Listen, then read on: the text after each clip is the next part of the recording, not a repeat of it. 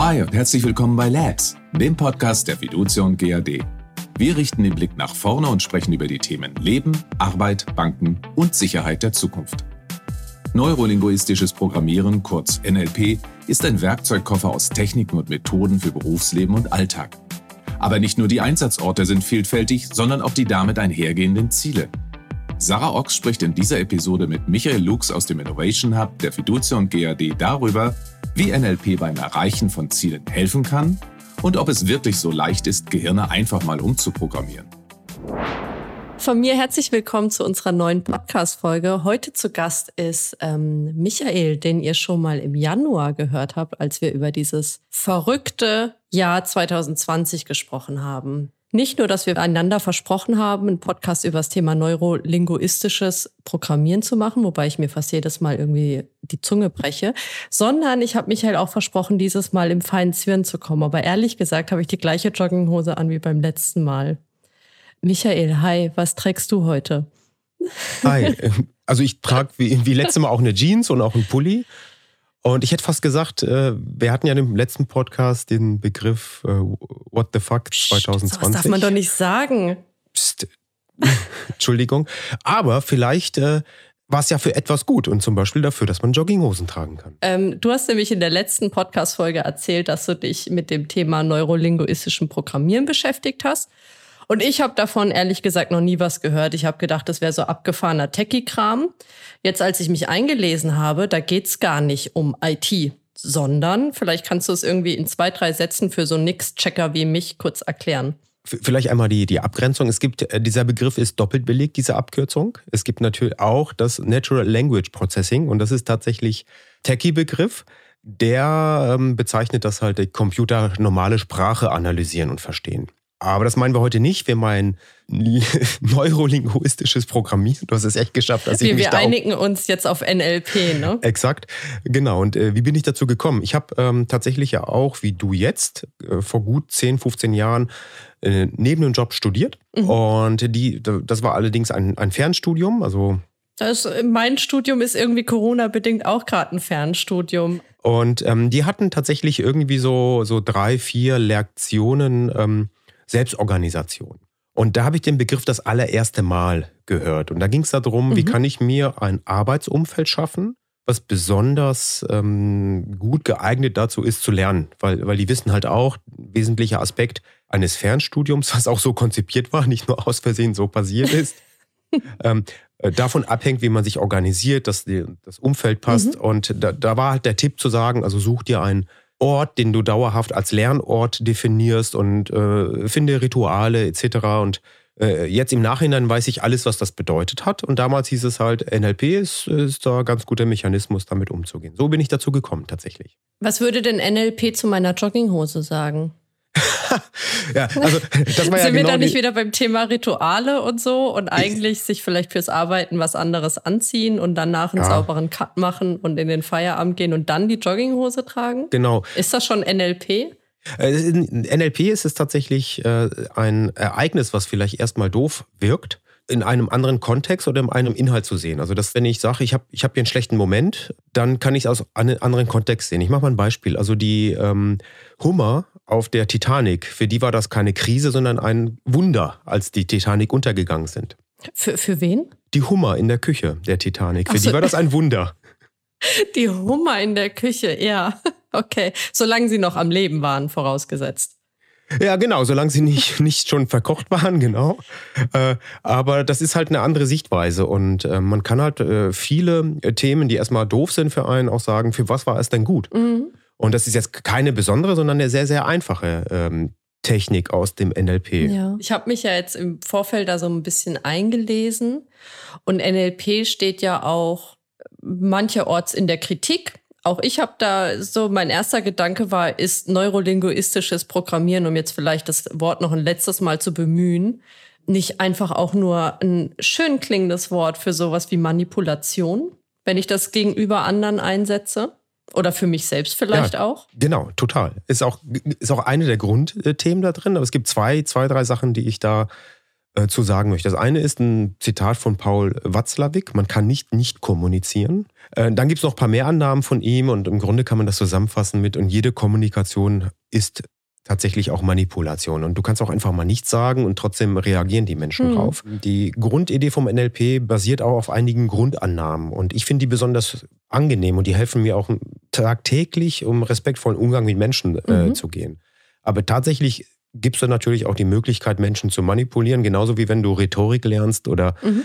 andere Kommunikationstechniken, würdest dir ermöglichen, Menschen auch äh, im Negativen zu beeinflussen.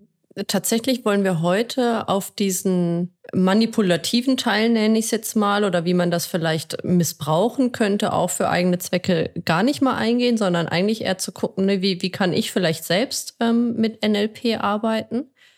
Ein Satz, den ich dazu gelesen habe, den, den fand ich ganz eindrücklich, der hat aber auch viele Fragen ausgelöst, nämlich es soll nicht nur auf andere wirken, wo wir vielleicht beim Stichwort Manipulation sind, sondern hilft dir, ganz ungemein wohl dabei, auch die Selbstreflexion zu fördern. Wie, wie funktioniert das? Vielleicht hole ich einmal aus, wie, wie läuft denn so eine Ausbildung ab? Voll gerne. Also es gibt so drei wesentliche Stufen, die fangen an mit so einem sogenannten Practitioner und Master und danach kannst du dich so ein bisschen entscheiden, will ich mehr in Einzelcoaching gehen oder in, ein, in eine Gruppen, also ein Teamcoaching oder sowas. Und es gibt halt mehrere Vereinigungen und es gibt halt diesen DVNLP, also den Deutschen Verein für Neurolinguistisches Programmieren. Und die haben da auch ein Curriculum mhm. oder verschiedene Curricula aufgesetzt für die drei Stufen. Und tatsächlich ist es so, dass du in, dem, in diesem Practitioner ganz viel Basisthemen lernst und normalerweise auch wirst auch angehalten, in so Lerngruppen zu gehen. Die heißen dann auch Englisch, das kommt ja aus dem Englischen, kann ich gleich noch was zu erzählen. Und in diesen Lerngruppen probiert man an sich selber rum. Genauso wie vielleicht auch Psychologiestudenten das mhm. tatsächlich tun oder Ärzte. Heißt es dann immer, na, wer hat denn heute ein Problem dabei oder will ein Verhalten ändern und dann geht's los. Und dabei merkst du halt ganz viel natürlich in den Diskussionen, dass man da viele, viele Themen findet. Mhm. Und das zweite ist tatsächlich, dass man halt diese Grundannahmen hat und äh, man kann auch NLP da, dazu beschreiben, zum Beispiel zu sagen, wir haben noch gar nicht gesagt, was es ist übrigens, es ist eine Anleitung, wie du dein Gehirn benutzt. Eine Anleitung, wie ich, ich, ich hätte eigentlich gedacht, dass ich das mit fast 32 Jahren mittlerweile schon raus hätte, ohne jemals was von NLP gehört zu haben. Würdest du das jetzt in Frage stellen, Michael? Nein, natürlich ist es nicht so aber wir verstehen vielleicht einige mhm. Prozesse besser, insbesondere in der Kommunikation. Die Grundidee, die damals die beiden ja, Entwickler oder Erfinder von NLP, das kann man, würde ich gar nicht so sagen. Das war ja der Bendler und der Grinder. Anfang der 70er Jahre in Kalifornien haben sie sich das überlegt. Deren Grundidee war zu sagen, Mensch, äh, wir gucken uns mal alle schlauen mhm. Therapeuten an, was, was tun die da, wie funktioniert das und versuchen deren Arbeitsweise für uns zu adaptieren. Mhm. Also da gibt es noch ganz viele andere Sachen und die haben sich halt überlegt, alles, was erfolgreich ist, packen wir mal zusammen, machen noch ein paar Grundannahmen dabei und eigentlich kannst du für NLP sagen, das meiste ist einfach stumpf geklaut. Ja. Woanders abgeguckt in anderen Therapieformen die haben das auch dann, dann sich das angeschaut und haben halt festgestellt, ich kann nicht einfach hingehen zu jemandem und sagen, wie machst du das? Mhm. Sondern die, die, haben auch ein System entwickelt, wie man bei anderen, ich sag mal, abgucken kann, sehr intelligent. Mhm. Oder die einfache Frage, nimm dir an, es passiert irgendwie eine schreckliche Sache, ein Teil der Leute ist traumatisiert, der andere Teil geht da relativ ich sag mhm. mal, locker mit um, in Anführungszeichen, und dann zu schauen, warum gelingt das in den einigen so einfach damit umzugehen und wie kann ich diese Fähigkeit auf die Menschen übertragen, die ähm, ein Trauma haben oder wie die, ja. damit umzugehen. Und das sind so, die, so einige der Grundideen davon. Ähm, jetzt mal ganz einfach gesprochen. Alle, die, die sich genauer damit auskennen, verzeihen mir ein bisschen, dass ich es vereinfacht sage. Und ähm, dieses Verfahren, das nennt sich halt Modeling, dass mhm. man ein bisschen abguckt, wie, wie macht der eine und wie kann ich dem anderen damit helfen. Und daraus entwickelten die beiden halt äh, die eine oder andere Methode. Und eine davon ist halt zum Beispiel Reframing. Und du merkst, es ist was ganz Einfaches. Ich nehme ein ein Thema und verändere halt so ein bisschen den Inhalt und stelle das halt also mal als Angebot dem anderen gegenüber und sage, hm, guck mal, du kannst jetzt Jogginghosen tragen, ist doch total cool. Also, so schlimm kann das doch alles gar nicht sein mit der Pandemie. Ne? Ähm, ja. Wohl wissen, dass es viele schreckliche Dinge gab, die wir ja auch letztes Mal besprochen ja, haben. Aber Jogginghosen sind tatsächlich ein Gewinn. Also die so soziale Akzeptanz von Jogginghosen, wie ich finde. Ja. ja. Für mich. ich bin mal gespannt. Ich werde das auch weiterhin verteidigen. Ähm, Selbstreflexion, finde ich, ist ja so, gerade in so Zeiten von Wandel und auch so einer Unbeständigkeit, glaube ich, wie wir es momentan erleben, etwas sehr Essentielles. Wie kann denn NLP dabei helfen? Ich will mal da so ein bisschen auf diese, diese Grundannahmen mhm. wenn etwas nicht funktioniert, tue etwas anderes. Das ist sehr schön, ja. Genau, und wir, wir erleben ja oft auch gerade bei uns in der Firma, glaube ich, ähm, dass es sein kann, dass man dann mehr von dem Gleichen tut und hofft natürlich das Problem zu lösen. Oder vielleicht, wenn wir jetzt aktuell heute ähm, auch die, die Politik nehmen und äh, Lockdown-Verlängerung etc., kann man sich auch fragen, gäbe es nicht vielleicht doch noch intelligentere, andere Varianten, wie wir es tun ja. könnten. Und das ist eine der Grundannahmen. Also wenn etwas nicht funktioniert, tue etwas anderes. Und sich dessen auch immer bewusst zu sein und das entsprechend damit auch tatsächlich auch regelmäßig selber das zu verinnerlichen. Und das ist auch ein Teil dieser praktischen Ausbildung, mhm. dass du diese Grundannahmen so ein bisschen inhalierst. Die zweite, die ist, die finde ich auch sehr wichtig, die ich hier erwähnen möchte, ist dieses, äh, also der, der Spruch dazu ist, die Landkarte ist nicht das Gebiet.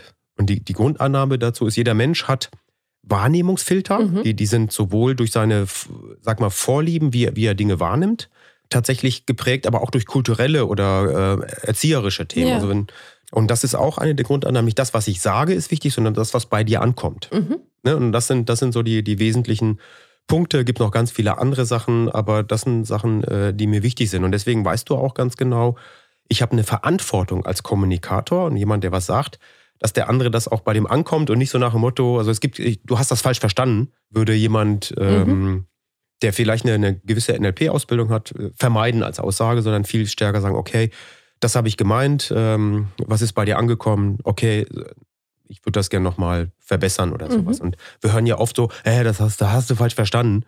Oder äh, das, äh, deine Gefühle sind falsch, noch viel schlimmer. Ja.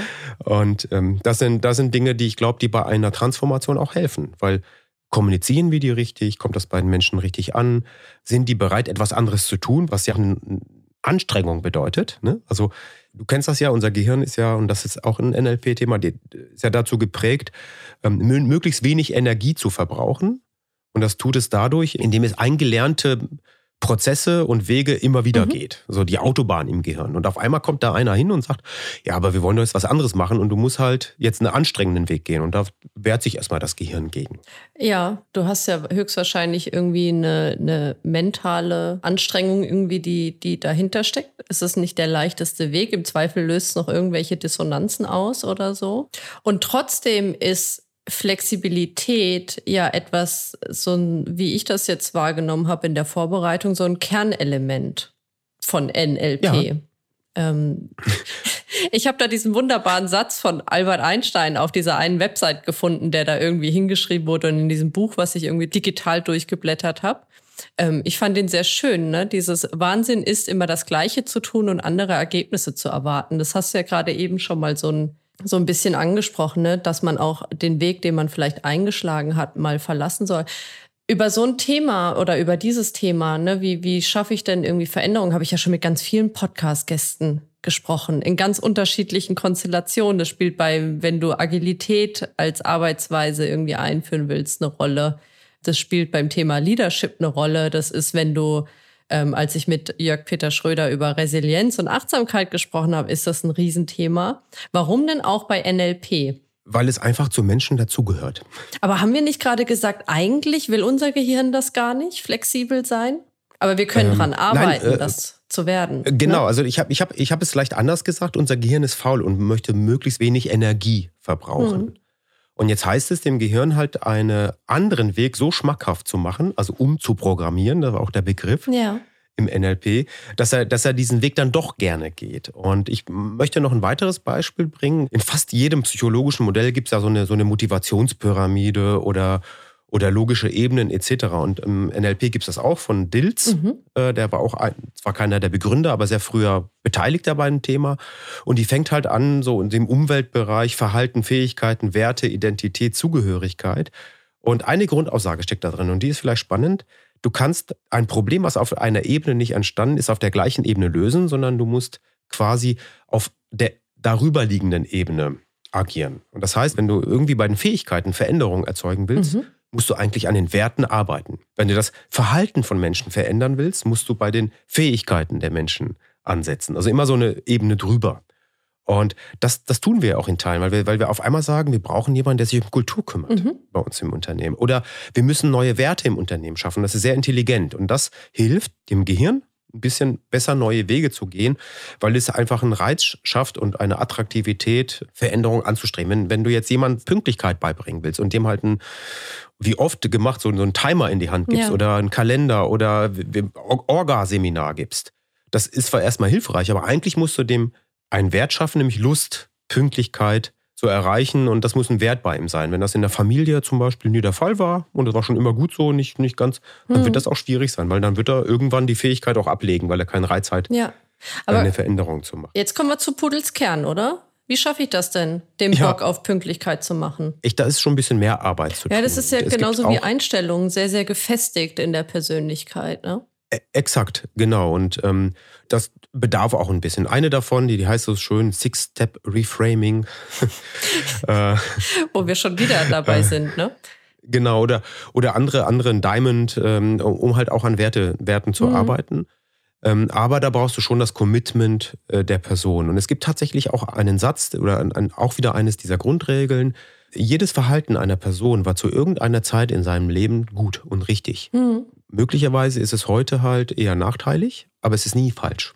Kann man das so pauschal sagen? Ist es nie falsch? Es gibt eine Grundannahme dazu. Und du kannst, es gibt natürlich Sachen, wo du sagst, also es gibt offensichtlich wirklich falsches Verhalten. Und, und ich sag mal, wenn jetzt schlimme Dinge passieren und du sagst halt, der Verbrecher, der hatte halt erstmal aus seinen Möglichkeiten gehandelt, dann ist das, ist das, glaube ich, dem Opfer sehr, sehr schwer zu erklären. Mhm. Und das sollte auch, auch nicht so sein. Aber die Grundannahme zu sagen, Menschen handeln nach ihrem besten Wissen und das, was in ihrem Kopf ist, also das, was in ihrer Landkarte steckt, das ist, finde ich, ein ganz toller Ansatz. Und, und nicht zu sagen, die Leute machen offensichtlich was falsch, sondern die haben halt eine, eine Sicht auf die Dinge, die weicht von deiner ab, weil sie haben eine andere Landkarte und handeln nach dieser Landkarte. Und das ist für mich zum Beispiel auch eine ganz wichtige Geschichte, wo ich glaube, zum Beispiel eine unserer Leitlinien, nämlich Respekt mhm. im Unternehmen, äh, ganz stark gelebt werden kann. Dass ich sage, nee, ist, der ist doof, der macht Fehler, sondern nö, der hat jetzt erstmal da jetzt eine andere Sicht drauf und ich möchte mit ihm darüber reden und kommunizieren. So, und nochmal zu dem Pünktlichkeitsthema. Eine möglich gute Frage, die du dir stellen kannst, ist, wozu ist es denn gut, dass, dass dein Gegenüber zu spät kommt? Ja, ich habe 20 Minuten mehr für was anderes. Genau. Zum Beispiel, anstatt sich zu ärgern, kannst du sagen, wow, ich genau. kann die Zeit nutzen und Damals was Tolles in dieser, dieser weit entfernten Zeit, als man noch in Innenstädten geöffnete Geschäfte hatte, bin ich dann in die Buchhandlung meines Vertrauens gegangen.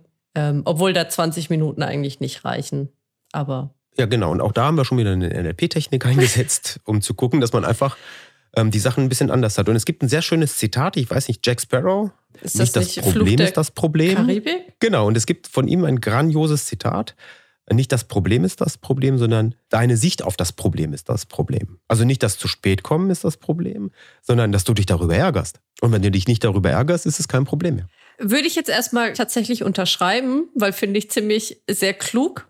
Aber kann man dem nicht auch eigentlich entgegenhalten, naja, also das ist dann sowas wie Externalisierung von Schuld. Also der andere macht offensichtlich etwas, das, sagen wir jetzt mal, gesellschaftlich nicht akzeptiert ist, aber dass ich scheiße finde, das ist das Problem, das kann ja auch nicht die Lösung sein. Nee, natürlich nicht. Aber es hilft dir vielleicht, dich nicht zu ärgern und ein besseres Gefühl zu der Thematik zu kriegen. Ja. Und was dahinter steckt, ist tatsächlich, ähm, dass man ja viele Dinge, die man in so einem Coaching bearbeitet. Übrigens ist keine anerkannte Therapietechnik in Deutschland, mhm. NLP. Also ist nicht ähm, anerkannt. Aber wenn ich in einem Coaching arbeite und Vergangenheitsthemen bewältige, die kann ich ja nicht mehr verändern. Mhm. Also, dass, keine Ahnung, irgendwie ein Scheiß passiert ist, äh, das kannst du nicht mehr ändern.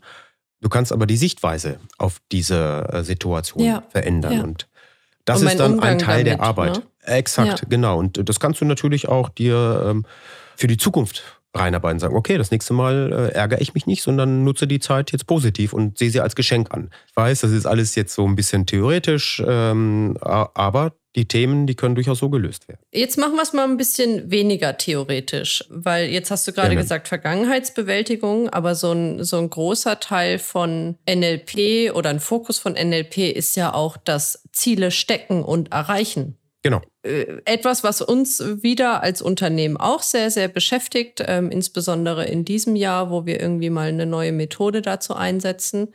Aber wie komme ich denn vielleicht für mich als Person, vielleicht aber auch als Abteilungsleiterin, vielleicht aber auch irgendwie einfach im Zusammenspiel in meinem Team, ohne eine Rolle ha zu haben oder so, dahin, Ziele zu identifizieren, Ziele zu stecken und dann Ziele am Ende des Tages auch zu erreichen? Wie kann NLP denn da helfen? ich glaube tatsächlich, dass, dass ähm, das sogar eine der wichtigsten Themen ist, gerade am Anfang eines äh, Coachings. Mhm. Und ich glaube, jedem ist, also fast jedem ist mittlerweile der Begriff smarte Ziele definieren ja. bekannt. Und tatsächlich kommt diese, diese Technik oder auch aus dem NLP. Das S steht für spezifisch, also mhm. soll, soll klar formuliert sein. Da gehe ich gleich noch drauf ein, das können wir mal üben. Dann soll es messbar sein. Das M steht für Messbarkeit, also auch wirklich zu sagen, okay, ich kann, ich kann sehen, wann ist das Ziel erreicht. Mhm. Also wenn, wenn wir mal so ein bisschen drüber nachdenken, bei uns in der agilen Methoden haben wir auch mal so ein Definition of Done, mhm. das gehört da ein bisschen rein. Dann gibt es, äh, was sehr schön ist, das A steht für attraktiv. Das ist ja das, was ich vorhin gesagt habe, dem Gehirn ein bisschen einfacher machen. Mhm. Also wenn ich ein Ziel habe, was nicht attraktiv ist, dann wird es mir auch schwer sein, das zu verfolgen. Mhm. Also deswegen reden wir auch davon, wir brauchen auch, auch Ziele, die wirklich äh, attraktiv sind. Dann das R steht für realistisch, also hm, da bin ich nicht ganz dabei, da können wir gleich noch drüber reden. Also war das Ziel realistisch, als man, als Kennedy gesagt hat, in diesem Jahr, Jahrzehnt fliegen wir zum Mond oder war das fantastisch? Aber man hat es ja erreicht, ne? Und T für terminiert, also es muss auch irgendwo zu der Messbarkeit mhm. gehört auch ein Zeitpunkt, äh, wo es geliefert werden soll. Und das, da kommt der Begriff her. Und es ist tatsächlich da eine Methode, das zu machen. Und äh, ich möchte auf zwei Dinge eingehen. Das Spezifische, mhm. Heißt, ich, ich muss es so formulieren, dass es klar ist. Und es gibt halt im NLP zwei Dinge, wie man Sprache formuliert. Das eine ist dieses Metamodell der Sprache, das heißt also möglichst konkrete Sprache ohne jegliche Tilgung oder Nominalisierung etc. Also da mhm. ist sowas, man müsste mal, ist da verboten. Und das zweite ist das Milton-Modell. Ähm, das ist äh, eine Sprache, die sich um Hypnose dreht und die ist möglichst vage und irgendwie und äh, jeder darf sich machen, wie er möchte. Aber, Aber, das Metamodell, also. Dann das Gegenteil. das ist genau das ne? Gegenteil. Also das wäre ja dann und dieses, damit, man müsste mal. Äh, genau, und das Meta, genau, oder, oder, oder mach es, wie es dir gefällt und lass es dir gut gehen und, und sowas. Mhm. Und du musst jetzt noch nicht damit anfangen. Und, und egal, wann du fertig wirst. Bin ich Profi drin, kenne ich gut, ja. Genau, aber das Metamodell kümmert sich darum, das sehr konkret zu machen. Also wirklich auch ähm, zu sagen, ähm, zum Beispiel, eines der bekanntesten Beispiele ist, wir möchten, dass es ähm, besser ist als letzte Mal. Mhm. Im Verhältnis wozu besser? Ne? Also, dass, dass, man da, das ist ein einfaches Beispiel, aber äh, wenn, wenn man diese Theorie des Metamodells der Sprache nimmt, gibt das sehr, sehr viele Dinge und du als ähm, Kommunikatorin weißt ja auch Nominalisierung, also dass man halt äh, Tu-Wörter in äh, ja, äh, Umwörter verwandelt, zum Beispiel. In, genau, richtig oder halt auch so Dinge, die hört man ganz oft auch bei Paaren, du bringst nie den Müll runter oder du wäschst nie ab, ähm, sind ja auch äh, ganz falsche Aussagen, weil höchstwahrscheinlich ist das nie in dem Kontext mhm. nicht ganz richtig, sondern also oft ist es der Fall und dann müsste man jetzt sagen, also ich habe dich fünfmal darum gebeten, dreimal hast du es nicht getan. Das, das hilft tatsächlich ähm, bei diesen Messbarkeit und Attraktivität, da was sehr Vernünftiges zu formulieren. Kannst du mal ein Beispiel machen für ein spezifisches Ziel?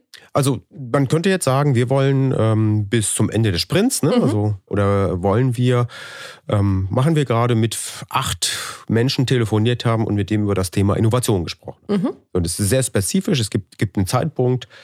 Ähm, und dann könnte man noch sagen, und wir wollen da drin folgende fünf Themen ansprechen. Mhm. Und das Feedback dokumentieren wir in einem Protokoll. Mhm. So und äh, das Ziel des Ganzen ist es halt dann auch damit, äh, die Arbeit bei uns äh, noch, noch besser an dem Kunden auszurichten. Das wäre zum Beispiel eine Möglichkeit, das zu formulieren. Und man würde halt nicht sagen, wir wollen mehr als das letzte Mal anrufen und äh, würde vielleicht gar nichts über, wie, wollen wir es aufschreiben, machen so. Und Attraktivität würden wir halt damit erzeugen, indem wir sagen, wir haben vielleicht Kundennähe erzeugt, mhm. wir wissen noch besser als bisher oder wir wissen ganz genau, folgendes sind die drei wichtigsten Wünsche vom Kunden. Also das noch besser wäre auch schon wieder natürlich ein Vergleich, mhm. weg damit. Also wir wissen die drei wichtigsten Wünsche unserer Kunden und damit können wir halt viel besser Angaben machen zu unseren Produkten. Also so in der Art kann man sich das äh, vorstellen tatsächlich ist es, ist es dann auch ganz wichtig, so und vielleicht in einem Dialog das zu machen und gar nicht allein da zu sitzen und sich sowas aufzuschreiben. Also auch mein Punkt da, warum müssen Ziele immer von einem formuliert werden, macht das gemeinsam und prüft gegenseitig ab, wie, wie konkret ist das Ganze. Mhm. Ziele ist ein wichtiges Thema da drin, aber grundsätzlich geht es ja sehr viel auch um zu verstehen, was geht dem anderen vor. Ja. Und eins fandest du aber nicht so gut, ne? Ja, diese, diese realistisch. Also es ist ja, glaube ich, sehr kontrovers diskutiert mhm. an vielen Stellen. Ähm, ist es eher frustrierend, unrealistische Ziele sich vorzunehmen, die man nie erreicht? Oder ist es eher ähm, motivierend, sich Ziele vorzunehmen, die sehr, sehr hoch gesteckt sind, die man dann halt nicht erreicht, aber halt ein Teil davon. Und man erreicht halt mehr, als man sich vielleicht vorgenommen hätte, wenn man nicht so ein hohes Ziel mhm. eingestellt hat. Und das ist vielleicht mal interessant an die Zuhörerinnen, äh, sich mal zu überlegen, was ist für die besser? Weil ich glaube tatsächlich, dass die, dieser realistische Anteil, da muss man wirklich mal drüber nachdenken, was reizt einen mehr? Und es gibt halt Menschen, die stärker mhm also ganz hohe Ziele haben wollen. Also wir fliegen in diesem Jahrzehnt noch zum Mond oder keine Ahnung, wir fliegen bis 2030 zum Mars. Ja. Und andere, die frustriert das halt eher mehr, dass das halt Ziele sind, die die überhaupt nicht real, äh, als realistisch mhm. ansehen können. Äh, das spielt Deswegen ja wahrscheinlich auch Erwartungshaltung von anderen eine riesige Rolle. Ne? Also wenn ich jetzt der Typ bin, der sagt, äh, höher, schneller, weiter und ich setze mir super krasse Ziele, von denen ich eigentlich weiß, ich kann sie nicht erreichen, sie spornen mich aber an. Wenn ich die aber reporten muss und dann keins erreicht habe, aber sage, hey, eigentlich ist das, was ich geschafft habe, voll gut, dann wird das mein Chef im Zweifel auch nicht interessieren, sondern der wird sagen, ja, aber du hast dein Ziel trotzdem nicht erreicht. Ja, also äh, Total, also ich, ich finde das, find das total so und ich finde auch, dass eine, äh, die Schulen teilweise drei befriedigend doofe Note, aber es ist besser als, als vielleicht eine 4 ja, oder, das oder gar eine ich auch immer gesagt. genau. Ja, also äh, deswegen sage ich, man muss einfach den Messbereich besser ausnutzen. Ich, ich würde also, jetzt gerne an der Stelle einmal meinen ähm, Professor an der Uni, an der ich nebenbei studiere, zitieren, der nämlich immer sagt, und das macht mir viel Mut, lieber eine 5 in Mathe als ein scheiß Charakter. ja, ja, wenn du dich äh, mein Ziel erinnerst, war, äh, ich habe mir das Ziel gesteckt, ich muss da irgendwie durchkommen. Ich glaube, ich bin da irgendwie durchgekommen. Ja, und, und wie erinnerst du das eher? Ist das ein Bild, ein Ton? Ist das äh, ein Geschmack? Ähm, es ist ein schwarzes Loch, würde ich sagen. Was ich jetzt gerade gemacht habe, ist, ähm, es gibt halt dieses WAKOK-System. Also Aha. so, wie erinnert man Dinge oder nimmt die wahr? Und ähm, das WAKOK-System ist auch so ein schönes Akronym und das heißt, steht für visuell, ne? äh, auditiv, kinästhetisch olfaktorisch oder gustatorisch, weil man im NLP halt die äh, Grundidee hat, jeder Mensch hat so einen Hauptkanal. Und ne, kann ja sein, dass deine jetzt visuell ist. Das ist eine sehr, sehr einfache Analyse. Mhm. Und äh, äh, das ist auch tatsächlich bei den meisten Menschen so. Aber es gibt Menschen, die sehr stark auf, also vielleicht gerade Musiker, die Dinge erinnern durch Geräusche und Hören. Mhm. Ist es das, was wir kennen? Also ich kenne das zum Beispiel von mir selbst, wenn ich nach Schweden komme, wo ich als Kind viele Sommer verbracht habe und dann Erdbeersaft trinke, ähm, dass das dann Erinnerungen weckt und sowas. Dieser, dieser Geschmack und dieser Geruch davon, sind wir dann bei genau. da unterwegs? Genau, und das ist Erdbeersaft das ist, ist übrigens voll eklig, aber es ist irgendwie so ein, so ein, es hat schöne Erinnerungen. Wenn du jetzt heute Erdbeersaft trinken würdest, kommt dann, kommen dann Bilder aus, aus, aus deinem ja, Schwedenurlaub? Ja, tatsächlich. Genau, ja. das ist ein Anker. Ja. Man, nennt, man nennt es einen Anker, der bei dir was auslöst. Und ähm, du hast oft sehr schnell diesen Geruch mhm. dann äh, in, der, in der, ich sag mal jetzt in der Nase. Dazu entstehen Bilder und dazu entstehen ähm, vielleicht auch Geräusche etc. Das ist sehr unterschiedlich bei den Leuten. Aber tatsächlich ist es nachgewiesen, dass ähm, ob du das jetzt gerade erlebst oder erinnerst, mhm. sehr, sehr ähnliche Dinge im, äh, in deinem Gehirn passieren, sogar äh, fast identische Sachen. Und, äh, dadurch kann man tatsächlich auch zum Beispiel Erlebnisse die total positiv sind, die einem Ressourcen geben, mhm. sich auch zum richtigen Zeitpunkt wiederholen. Wenn du jetzt sagst, Stimmt, das ist total cool. vor einem ja. Auftritt oder von der Präsentation vom Vorstand, denke ich halt immer an Orangensaft oder, oder ich denke an Erdbeer. Erdbeerbohle. Ich weiß nicht, war das Bohle oder Ich war ein Kind, Michael. Ja, Bohle ist doch mit aber, Alkohol. Aber das ist auch eine wunderbare äh, Erinnerung. Achso, Bohle ist mit Alkohol. Ich ja, ja, gut, also, das ist das zweite Thema bei, bei der Pandemie. Neben der, genau, aber was ich sagen wollte, ist, jetzt stell dir vor, du könntest dir auf Knopfdruck Ressourcen beischaffen. Und das können genau Anker. Kann ich aber auch hier das total missbrauchen, weil ich kann ja auch Leute, die jetzt irgendwie traumatische Erlebnisse hatten, damit triggern, oder? Mit Dingen, die sie ja, belasten. Absolut. Ja, klar. Klar geht das. Also, wie gesagt, das Wissen kann, kann für beides eingesetzt werden. Und äh, ähm, du kannst auch teilweise, ähm, das tun zum Beispiel Geschäfte, mhm. so niedrigschwelliger Art äh, ähm, Gerüche oh Gott, zu ja. verstreuen, ja. wo sie wissen, dass Menschen positiv darauf reagieren und das Kaufanreiz erhöht. Mhm. Das ist aber jetzt nicht NLP, das ist halt allgemeines Wissen. NLP macht sich das halt auch zunutze, klar. Ja. Ich habe so ein bisschen den Eindruck, NLP ist alles und nichts. Würdest du das so bestätigen? ja, also die, die, Grundidee ist schon, dass man natürlich äh, erstmal sich selber sortiert, mhm. ne, also ein paar Grundannahmen hat. Man, NLP sind aber auch bis zu 500 Techniken, das kann man, kann man so oder so sehen. Und das sind halt echte Handlungsmuster. Also tatsächlich wie so eine IKEA-Bauanleitung. ähm, gehst du halt mit deinem Gegenüber und sagst, okay, Schritt 1, 2, 3, 4, 5 und versuchst die einzelnen Schritte anzuwenden. Später, wenn du es gut kannst, wirst du da ein bisschen flexibler drin. Ne? Wir haben ja Flexibilität, war mhm. ja ein Thema. Das ist aber tatsächlich erstmal ganz viel zum Thema Kommunikation. Du hast schon recht. Ich würde es aber jetzt nicht so ganz unsortiert ja. äh, äh sehen, sondern, sondern, sondern schon sagen, ja, das hat, das hat eine Idee und, und wie gesagt, es ist halt in Deutschland nicht als ähm, Therapieform mhm. anerkannt, weil es in Deutschland in Wissenschaftsstudien nicht seine, seine tatsächliche Effizienz mhm. bewiesen hat. Also so wie, wie andere Therapieformen, was weiß ich, Gestaltstherapie, Kommunikationstherapie oder ich, was wir im Unternehmen haben, einige haben, glaube ich, ähm, gemacht, die Aufstellung und andere Themen, ne? obwohl ja. das auch im NLP ja. benutzt wird. Ja, das bringt uns aber noch mal ein bisschen zurück zu dem, über was wir vorhin gesprochen hatten, als wir beim, beim Thema Ziele waren. Und wenn du sagst, ne, Kommunikation ist so, so der Schlüssel, was ich eins zu eins unterschreiben würde. Ja, klar.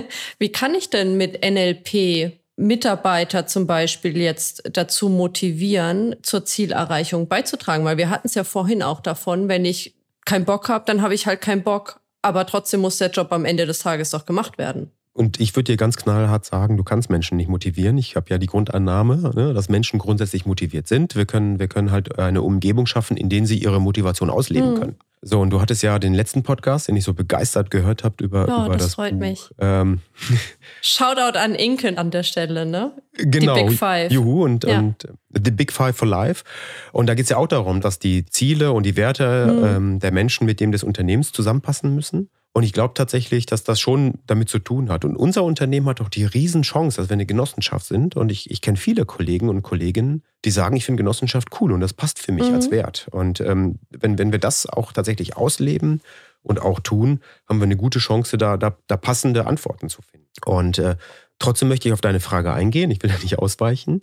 Wenn ich kommuniziere, kann ich mir ja vorher ein Stück überlegen, über welchen Kanal kann ich das ganz gut tun. Und es gibt auch ähm, eine Methode, so eine Vier-Quadranten-Methode, mhm. bin ich eher zum Beispiel ein Mensch, der durch Ausprobieren überzeugt bin. Dann muss ich mit den Menschen helfen, die Dinge ausprobieren zu können. Bin ich einer, der durch Selbststudium überzeugt mhm. wird, dann lasse ich ihm halt einfach mal viele Inhalte zukommen. Oder bin ich jemand, der einfach ein bisschen Zeit braucht, ja. bevor er überzeugt ist. Und ähm, da kann ich mir Gedanken machen, wie kann ich denn als guter Kommunikator diesen Menschen halt das einfach machen, dass er, dass er die Dinge akzeptieren kann. Also gar nicht beeinflussen, sondern eher meine Kommunikation optimieren. Würdest du sagen, dass jemand, der nicht gut ist in Kommunikation, keinen Erfolg im Job haben wird? Ist das so die Konsequenz daraus? Kommt drauf an, was er macht. Ja, heute ne? wenn, challenge wenn ich, ich den Michael wieder, ne?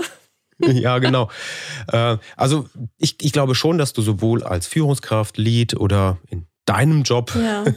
natürlich Kommunikationsfähigkeiten hat. Ich bin mir aber sicher, dass die Menschen, die das haben, sich auch solche Berufe aussuchen. Mhm. Und wenn ich eher jemand bin, der nicht so viel Spaß hat daran äh, zu kommunizieren oder eher äh, Schweißperlen auf die Stirn mhm. kriegt, wenn, wenn ich äh, auf die Bühne muss, dann hoffe ich, habe ich einen Job, der dazu geeignet ist, eher in, in sag mal, in eigener, ruhiger Arbeit unterwegs zu sein oder in einem guten, sicheren Kontext ja. ähm, kommunizieren zu können. Ne? Das ändert sich aber total. Also ich, wir, wir haben so viele tolle ähm, auch, auch Kommunikatoren bei uns im Unternehmen ja, das, oder absolut. Kommunikatorinnen. Egal woher sie kommen, ähm, und auch Entwickler oder EntwicklerInnen. Ja. ja. Und warum sage ich das?